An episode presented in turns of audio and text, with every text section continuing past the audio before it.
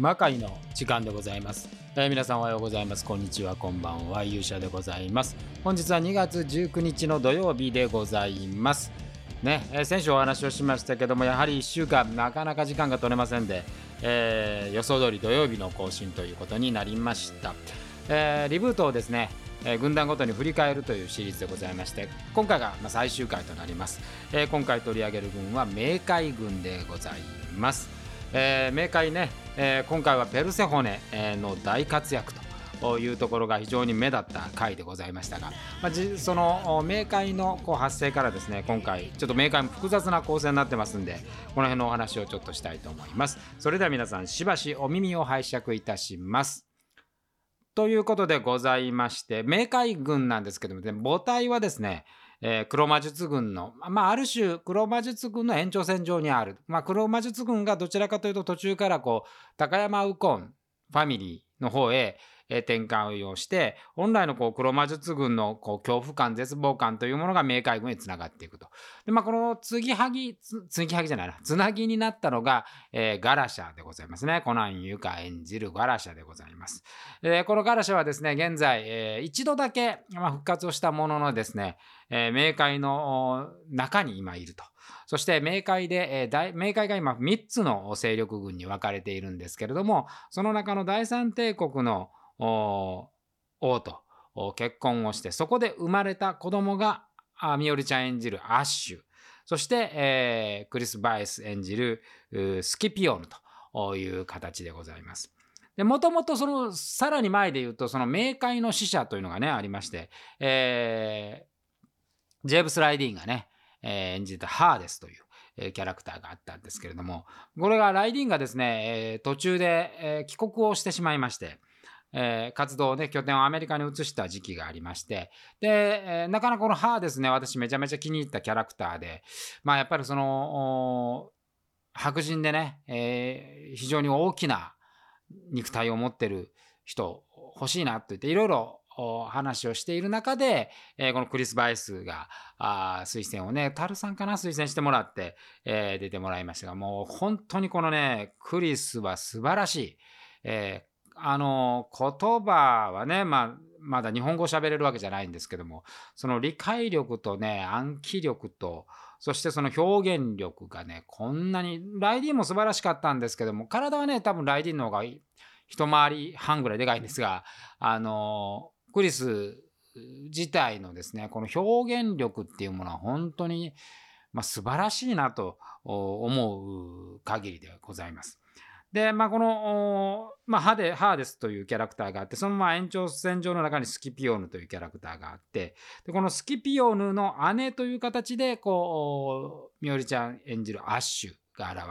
れ、えこのアッシュ無双、まあ、前回のね、リブートの前、えー、デリートの時にはこのアッシュ無双でね、えー、終わるという展開でございました。で、このアッシュ率いる軍団が、一気にですね魔界を制圧していくというような流れで、えー、当時はですねあの冥界軍の中にですね、えー、真田重氏もいれば新選組もいればというような流れだったんですがちょっとこれは今回からですね、えー、形勢は変わっております。でさらにこのアッシュと抵抗する形、アッシュとこう対立する形でですね、この第三帝国の後継者争いという中でですね、今回、え、中心的なね、役割を果たしたあ月城ひまりちゃんが演じるペルセホネがいます。このペルセホネというキャラクターもね、あのー、まあ、みおりちゃん演じるアッシュがどっちかちっちゃくて、えーそして、えー、その恐怖感があるっていうキャラクター。だから魔界の中ではどちらかというと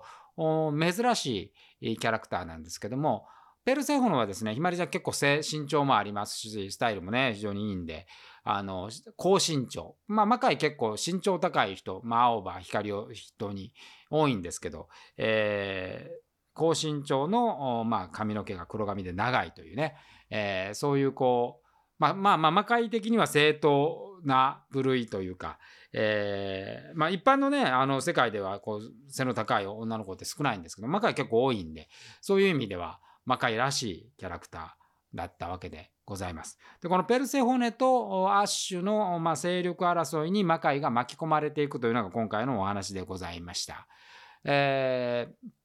前回はね、アッシュのまあ無双で終わるんですけど、まあ、その無双をですね、今回は帳消しにするという形で、ペルセホネ。まあいろいろ、あの、実はその二宮京子ちゃんがね、えー、途中で降板になったり、ストーリーが2点3点していく中で、このペルセホネの役割っていうのが今回本当に大きくなって、まあ大きくなった結果、あの物語としては非常に整合性の取れたね形になりました、えー、見ていただいた方はお分かりになると思うんですがまあドーマンがですね、えー、イーブルとなった高山右近と話をするシーンで、えー、ペルセホネとドーマンが組んでですねこのアッシュが封印した魔界を再び開くと、でその開くためには鶴姫というキーがあるんだけれどもこの鶴姫というのがそのアンドロイドのようなえー、スワンというね、えー、これはあの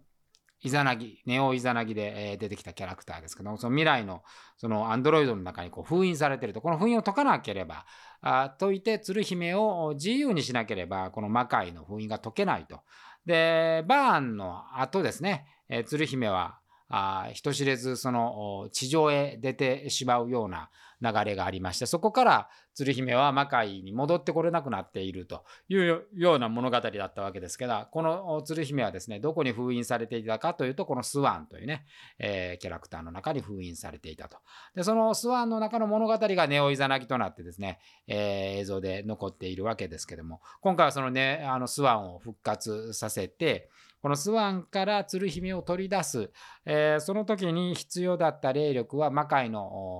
人型や式神では足りないのでそこにペルセホネの霊力を使うと。ペルセホネとしてはアッシュがどんどん第三帝国のこうスキピオのがね、え、後継者、まあ、その後ろ盾お姉であるアッシュが行っているわけですけども、このままでは第三帝国をですね、え、スキピオのアッシュの兄弟にえ後継者を奪われてしまうということで、まあ、ドーマンと一時的にペルセホネは手を組み、そしてペルセホネの手自らでですね、このスワンを、まあ、最後ね、切った後にリブートって言ってますから、再起動という形でね、鶴姫を再起動させて魔界の封印を解き放つと。こういう展開でございました。そして、えー、なのでね、この冥界側も実は2勢力に分かれてるんで非常にややこしい。このリブートにおいてはですね、アッシュの勢力についたのが、前回アッシュにね、やられてしまった豊臣秀頼。えー、滝谷五樹演じる豊臣秀頼。そして、えー、前回こう意識を失った人型の中に犬坂家のが浅井里奈がね演じる犬坂ケノがいたんですけどもこのケノもですね、えー、この封印まあ記憶を飛んだその表紙にですね、えー、玉梓の方が復活をしたということで、えー、玉梓もこのアッシュ側についております。でさらにこの今回新しいキャラクターで、えー、野田桃香が演じるヘルというね、えー、名前は地獄なんですけど実は天界からの使者という、形で展開とアッシュが組んでいるというような事態になっています。まあ、この展開っていうのはね、夕顔が戻っていった場所でございまして、本来はもともとは全て展開の神で、え、成立していたものが、この展開からこの勢力争いでどんどんどんどん下に落としていって、えー、展開の勢力争いに敗れていった神がですね、え、冥界に落とされて、その冥界の神々の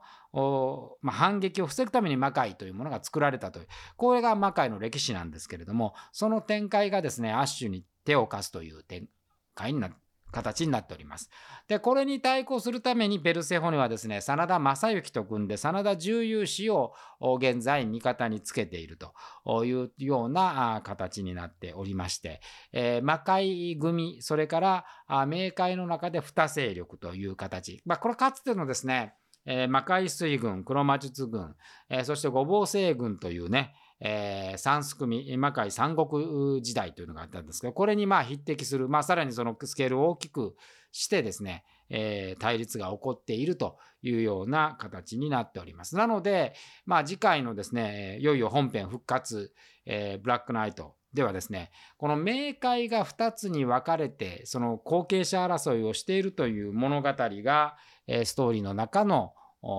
すごい重要な部分になってえー、まいります。この辺りもね、えー、魔界がすごい難しい展開なんですけども。だから今回ですね、あのリブートは、まあ、そういう意味ではですね、まあ、リブート初見っていう人はまあ本当に意味わかんなかったと思いますね。えー、まあこちらもそのどんどんそのねあの出演者の変更とかもあったんで、まあ、その辺大変だったんですけど、まあ、あえてですね、まあ、このジェネシスシリーズ創世記シリーズなのでちょうどその本編戻っていくためにまあちょっと強引にですね、え、ストーリーを展開させるという意味合いもありまして、えー、こういう形になりましたが結構面白くなったんじゃないかなと思います。やっぱりそのアッシュとペルセホネの対立っていうのはねやっぱ見ていて熱い対立になりますしでまあなんといっても今回その今までもねすごくいいキャラクターだったんですがあいよいよですねこのペルセフォネのキャラクターをですね月城ひまりがあよく掴んでくれたかなと。まあ、今回ね彼女は非常にものすごく努力をして、えー、セリフとかねセリフ回しもそうだし動きもそうだしあの才能をね開花させたと思います。やっぱその開花に至るところにですねやっぱりみおりちゃんというねアッシュの存在っていうのが非常に大きかったんではないかなとやっぱりその対抗するだから本当にこう何て言うんですかね、え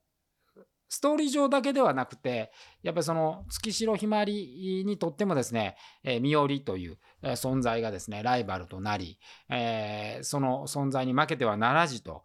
やっぱりやることによってですね、えー、この魔界のそのこうペルセフォナというキャラクターがより一段魅力的になったというような側面もあるんではないかというふうに思ったりしております。で、まあちょっとね、今このアッシュことこうみおりちゃんはこうジュジュね、まあ、あの本来所属するグループのジュジュジュジュがあまあ、第1期が終わるということで、まあ、その後の活動がねどうなるかちょっと今のところですね、えー、続報が私の耳にも入ってきていないのでちょっと不安ではあるんですがあ、まあ、取り急ぎ今様子をちょっと見ているという感じなんですがここで、えー、まあ、冥界天界そして魔界という新たなスケール大きくなったですね三国の物語というのを、えー、ブラックナイトでは展開していこうと、えー、まだここには出ていないその冥界のねキャラクターお市の方、えー、それからルイス・フロイスねここもちょっと長めに出てませんけどそれと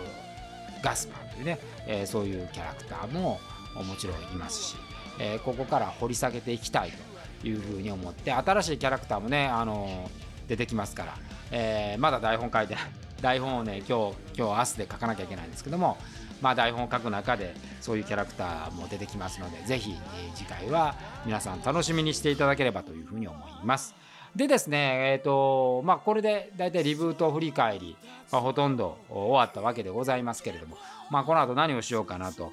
いうふうに思ってやっぱりこのなんかポッドキャスト的にはですね魔界のお話をしてるのは私も楽しいなと思っておりましてですね、えー、まあ次の企画としては1話からえー、全て振り返ってみようかなと